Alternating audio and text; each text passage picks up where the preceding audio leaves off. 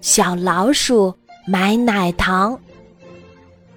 小老鼠和波斯猫是好朋友，他们住在同一幢房子里。这一天，小主人过生日，给了波斯猫五颗奶糖。当然，小老鼠一颗也没有。是啊，小老鼠也很想吃奶糖。波斯猫说：“如果你有钱，可以到商店里去买。”可是小老鼠没有钱，它钻到床底下。拖出了一堆啤酒瓶盖来，小老鼠说：“要不我们用瓶盖当钱吧？”波斯猫答应了。他们开始玩买东西的游戏。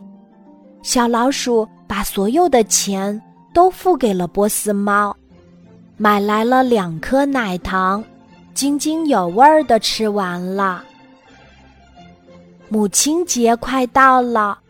送妈妈什么礼物好呢？小老鼠想了想，找到波斯猫，要它把那些瓶盖换给自己。波斯猫有些不高兴，瓶盖是我用奶糖换来的。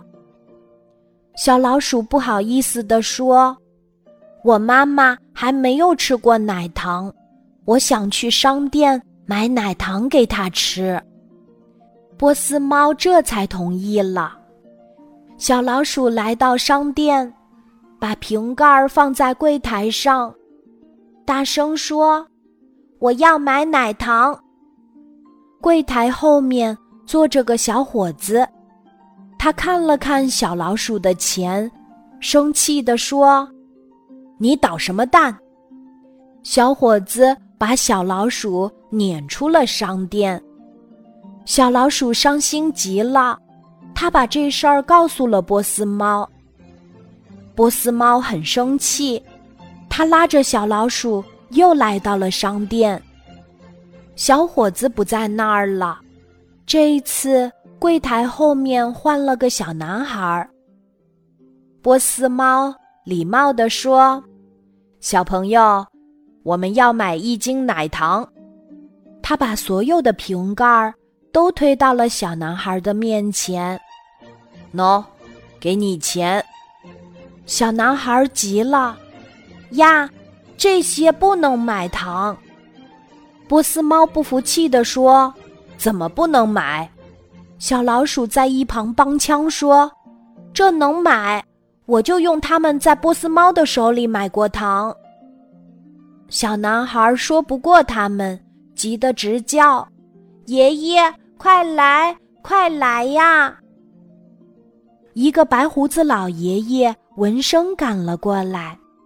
小男孩把事情的经过告诉了他。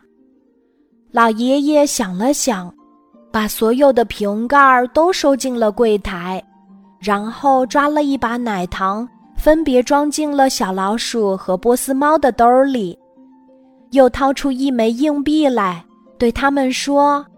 我还应该找你们一毛钱的零钱呢。